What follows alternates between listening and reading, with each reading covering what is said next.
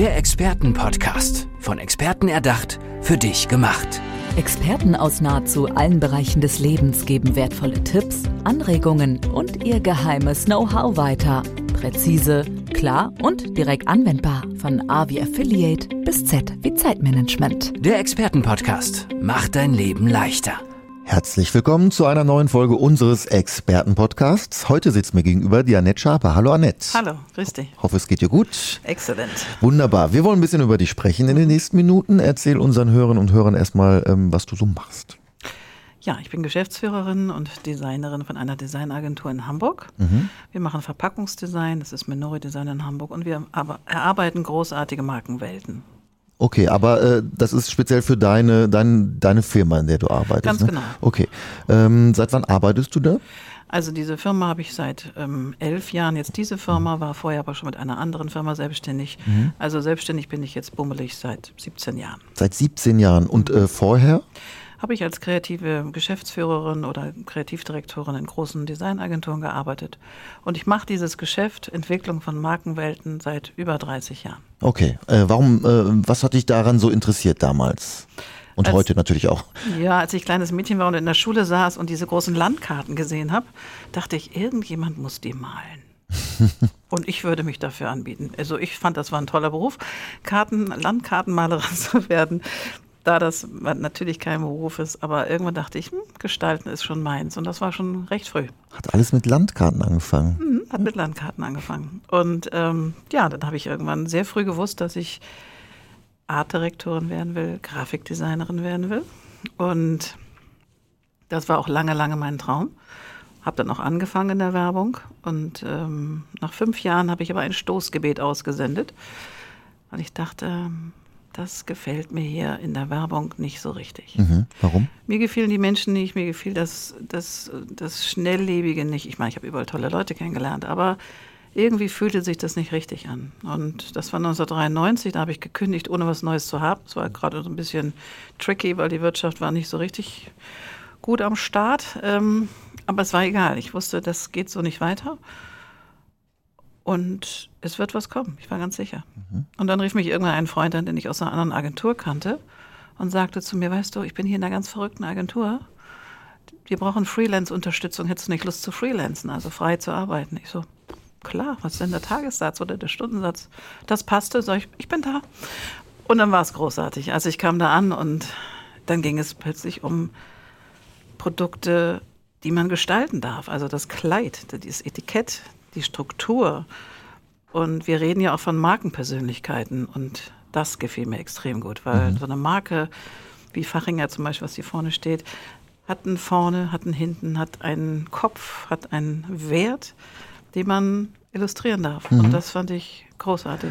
Wie gehst du denn so durch den Supermarkt? Mit welchen Augen? Meins, meins, meins, meins, meins. Also du guckst, guckst du da auch nach Logos zum Beispiel, die Ja. dir gut gefallen? Ja, vor allen Dingen gucke ich nach den Produkten, die ich alle mal in den Händen hatte. Und das waren ja nun schon einige. Ja, Und wenn die nicht gut stehen, dann ziehe ich sie tatsächlich tatsächlich. äh, noch ein bisschen, dass sie gut stehen. Das hört nicht auf. Und das ist ein, ich gehe auch mal flott durch den Supermarkt, wenn ich irgendwas brauche. Aber tatsächlich gucke ich immer, ob meine ganzen Babys noch stehen oder wie sie sich dann auch verändert haben. Weil sie, ich habe nicht mal ein Produkt entwickelt habe, wie zum Beispiel Monte von Zott. Das ist jetzt 25 Jahre her. Das war mein erstes Baby, was tatsächlich in den Markt kam, wo ich verstanden habe, wie Positionierung funktionieren. Also wie positioniere ich ein Produkt gegen andere Produkte, die Mitbewerber sind, so, dass ich gekauft werde.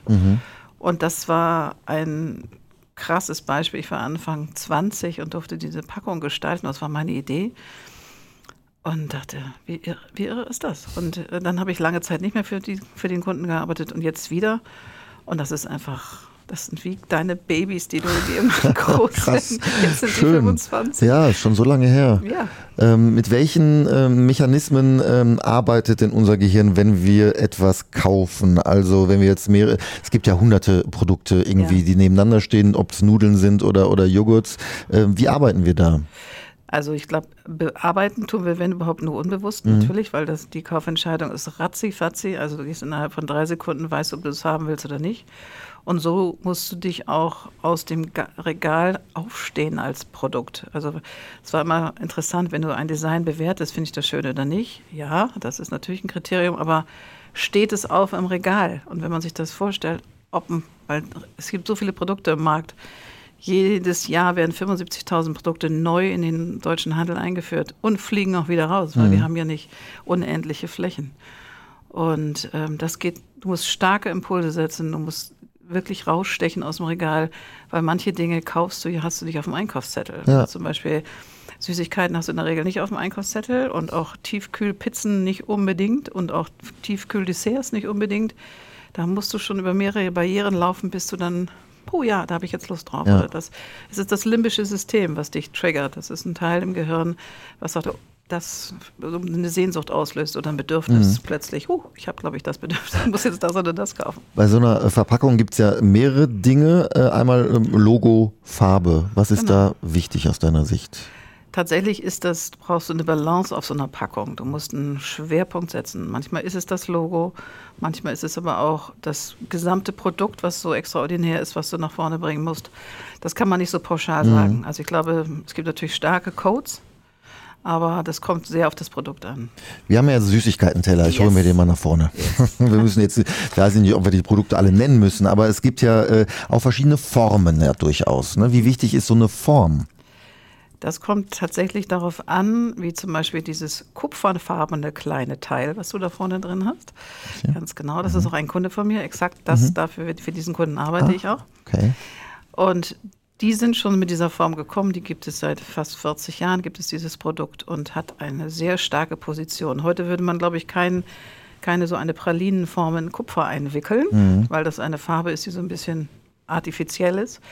Aber damit ist diese Marke groß geworden, die ist etabliert und von daher Es geht um, um äh, Küsschen, sage ich jetzt Genau, einfach mal. genau. Ja? Um, um Küsschen. Küsschen geben hier. Ja. Und das ist natürlich äh, ein Format, das man sofort erkennt. total Genau wie eine quadratische Schokolade ja auch. korrekt. Ja? Ganz genau. Und die haben ihren Ursprung irgendwann natürlich, als sie gestartet sind. Und das ist ein Markenasset, davon reden wir. Wenn es so ein Asset einer Marke gibt, wie eben die quadratische Schokolade, dann hat das einen Ursprung, dass du das früher gut in die Tasche stecken konntest, weil das war eine Schokolade, die du mit zum Fußballspielen, also als Zuschauer mitnehmen konntest. Ja. Und hier oben schnell in die Brusttasche. Das Praktisch. Praktisch, genau. Quadratisch, praktisch gut ist ja auch das Genau.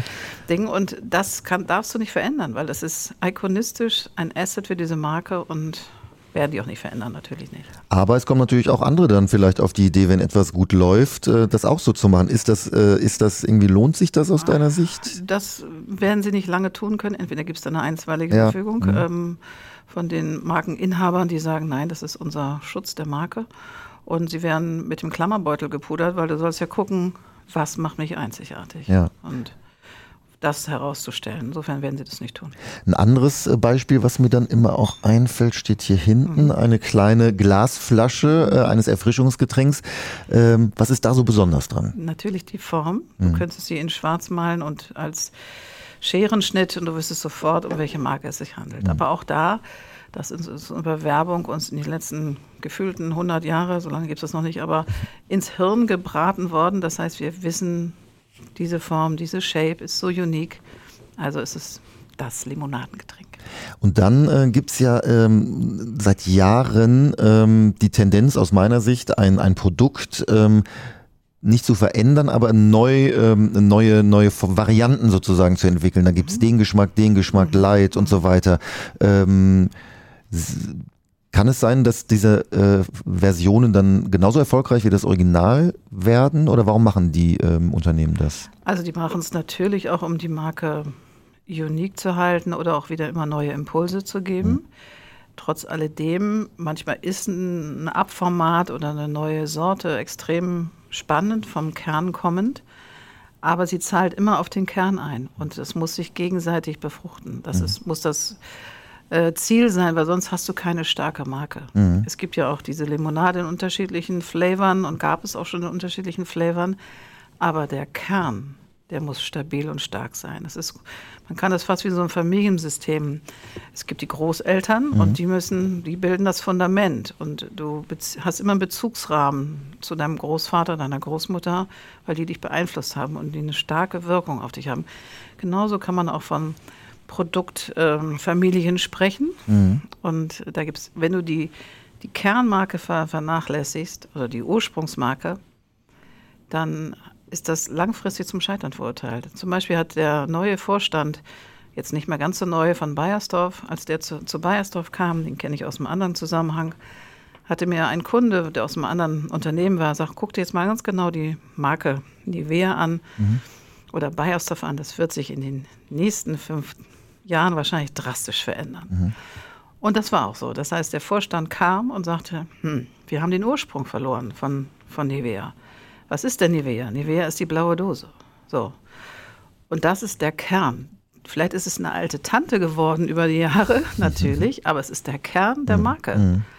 Und wenn ich das nicht beachte und dem nicht auch Raum gebe, kann ich tausend Sachen machen, tausend Feuerwerke abfeiern. Das ist vielleicht für den Moment auch toll, mhm. aber es killt meine Marke. Ja. Und das war so logisch. Aber was hat er gemacht? Er hat ähm, überall das runde Logo von Nivea natürlich ikonistisch auf alle anderen Produkte neu wieder draufgebracht. Mhm. Fand ich extrem clever ja. und das ging ab wie Schmitzkatze.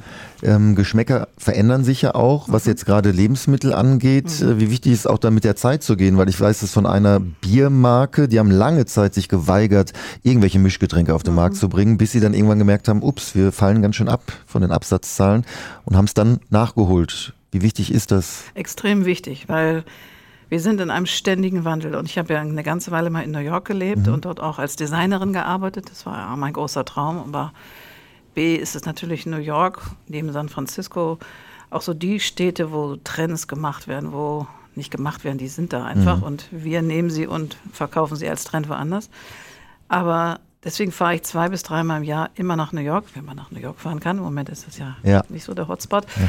Für andere Dinge Hotspot. Aber für Trend eben ist das eigentlich immer mein Platz. Da fahre ich hin. Meistens vier Tage. Donnerstag, Mittwochs fliege ich rein und fahre meistens Sonntag, Montag wieder zurück, um zu gucken, wie wird dort gegessen, getrunken. Ah, okay. Wie verändern sich Habits, wie verändern sich Trink-Essgewohnheiten, wie snacken die Menschen, Manchmal sitze ich dann nur den ganzen Tag und gucke mir Menschen an. Lass dich inspirieren. Lass mich inspirieren, kaufe natürlich auch das Produktmuster mhm. und die nehme ich mit und antizipiere sie dann für meine Kunden oder mhm. für potenzielle Kunden, die ich spannend finde, wo ich denke, hey, das kommt meistens, was so in den Staaten passiert, drei, vier, früher sagte man, nach fünf Jahren ist das in Deutschland oder in Europa. Das ist auch schneller geworden. Durch Social Media geht das ja, ja, noch ja, viel schneller. Aber zwei, drei Jahre braucht es dann und dann kommt es in abgewandelter Form. Und das mhm. ist für mich auch mein Inspiration Soundboard, weil Sonst wird das Leben ja langweilig. Ja. Ich muss ja gucken, wie willst du anders? Auch diese riesigen Portionen, ne, die es ja, ja, in Amerika schon lange gibt, die kommen ja auch zu uns. Die Supermärkte auch sind. zu uns, ja. aber es wandelt sich auch in die andere Richtung, mhm. in der Kleinität Klar. und kleine, feine Sachen. Mhm. So. Äh, auf dem Weg, bis es dann mal im, im Supermarktregal steht. Das ist ein langer Weg, würde ich jetzt mal einfach mal sagen. Äh, wie wichtig sind da schon so, so Kundentests irgendwie, dass da schon irgendwie genau geguckt wird, äh, wie reagieren ähm, diese Testkunden auf das Marktforschung Logo? meinst ne? Genau. Ja, das ist schon, ich finde es relevant. Mhm. Ähm, in vielen Dingen finde ich es auch nicht relevant. Also es gibt auch durchaus Kunden, die sagen, wir haben ein gutes Bauchgefühl und wir glauben, dass das der Weg ist und dann gehen sie ohne große Marktforschung. Das kann man nicht so pauschal sagen. Ich glaube, dass es wichtig ist. Manchmal forscht man sich auch zu Tode. Ich habe mal für ein großes Schweizer Unternehmen gearbeitet und wir haben, glaube ich, ich fing an in der Agentur, da haben die schon vier Jahre auf diesen Launch gearbeitet. Ich habe dann weitere vier Jahre auf dem Launch gearbeitet. Er war immer noch nicht auf der Welt, also noch nicht in der Welt. Hm. Und dann hat es nochmal mindestens drei Jahre gedauert, bis dann gelauncht wurde. Dachte ich, das ist ein langer Weg, weil ja. die sich einfach durch so viele Marktforschungen durchtesten. Klar, es ist eine Global Brand ja. gewesen, da ist, hängt auch viel dran, also es ist auch nachvollziehbar trotzdem, das war wirklich irgendwann muss Weltrekord. Man, irgendwann muss man sich entscheiden. Ne? Absolut. Da haben die Schweizer wieder so ihrem, ne, das, das denkt man von Schweizern. Ja, das ist ein amerikanisch-schweizerisches Unternehmen. Okay. Aber egal, ja, es war, ja. war, der Weg. Ja. Wie gehst du dann äh, in deiner Agentur vor, wenn jetzt ein Kunde kommt, keine Ahnung, wir haben einen neuen Sahnepudding, sag ich mal, ähm, den wir launchen wollen, wir brauchen dazu noch ein bisschen ne, die Verpackung. Äh, wie, wie mhm. arbeitet ihr? Also in der Regel gibt es ein ganz klares Produkt, natürlich im Ideal, was Features hat, die besonders sind, die man herausstellen kann. Es kommt ein bisschen darauf an, ob es ein Relaunch ist von mhm. einem Produkt, was es schon gibt, oder ein Launch. Dann beim Launch wird es ein bisschen aufregender, weil du dann genau gucken musst, wer sind meine Mitbegeisterten links mhm. und rechts, ähm, wo ist meine Position. Also im Grunde fängt das mit der Strategie an. Wenn die Strategie nicht vom Kunden kommt, dann unterstützen wir und ähm, entwickeln zusammen in einem Workshop oder in einer Kreativsprechstunde, je nachdem, wie groß und klein das Projekt ist, ähm, versuchen wir rauszukitzeln, um was geht es. So, was ist, was ist der Sex an diesem Produkt? Mhm. Was können wir besonders hervorholen? Und dann wird das gemeinsam entwickelt, dann gibt es ein, eine verbale Strategie und auch vielleicht einen Claim, den wir entwickeln, damit das noch ein bisschen klarer ist, also die Positionierung auf einen Claim reduziert, damit du relativ schnell weißt, um was es geht. Mhm. Und dann starten wir ins Design. Und dann gibt es eben sehr unterschiedliche Designkonzepte, die unterschiedliche Entsprechungen haben, von der Positionierung kommt. Mhm. Ja, und spannend. dann ist es total spannend. Es ist immer wieder aufregend. Ja. Also ich mache das schon so lange, aber wenn eine neue Marke um die Ecke kommt oder eine Marke, für die ich immer schon mal arbeiten wollte. Das mhm. ist immer wieder wie die erste Liebe. Das ist immer wieder so bang. Das ist einfach toll. Gibt es irgendwas, ein Produkt, wo du sagst, das hätte ich gerne äh, erfunden? So, also nicht das Produkt, sondern ne, dieses Ganze drumherum. Ach.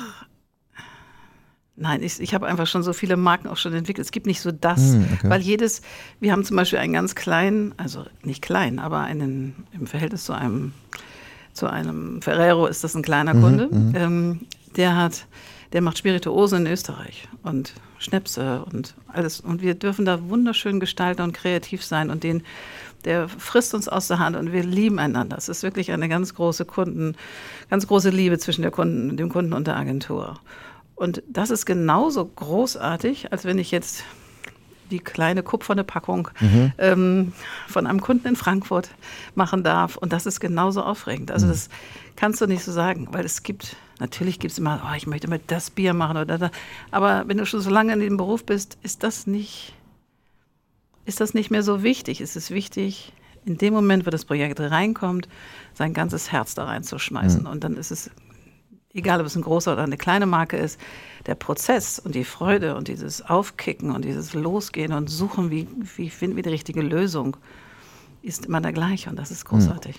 Wir haben gerade schon darüber gesprochen, dass sich Marken auch teilweise entwickeln, ohne den, den Kern verlieren, sollten nicht den Kern verlieren. Wenn ich äh, im Supermarkt immer sehe, jetzt unser Joghurt noch cremiger und noch das und äh, plötzlich wird alles besser, wo man denkt, äh, war es vorher nicht gut? Oder äh, wann machen Unternehmen das? Machen die das äh, schon äh, irgendwie turnusgemäß, dass die alle paar Jahre was ändern oder äh, wenn's den, wenn die Zahlen nach unten gehen? Nein, das machen sie turnusgemäß, müssen sie ja. auch, weil ich habe mal lange für, ein, für eine Schokolade gearbeitet, die lila ist, ihr kennt sie alle, mit der Kuh drauf. Und als diese Marke 100 wurde, mhm. sind wir mal in die Historie gegangen und haben uns mal angeguckt, ins Museum sozusagen, wie sah die Packung aus, wie sah die Schokolade aus, als sie gestartet sind. Und die war immer lila, mhm. aber dieses Lila variierte total. Und es war mal ganz blass und dann war es ein bisschen mehr Flieder. Und dann war es irgendwann kam es so der Farbe, die wir jetzt alle kennen hättest du die Verbraucher gefragt, wieso die Packung ist lila. Also, ja. aber sie, hat, sie muss sich immer wieder angleichen. Und mhm. am besten ist, merkt der Kunde das nicht.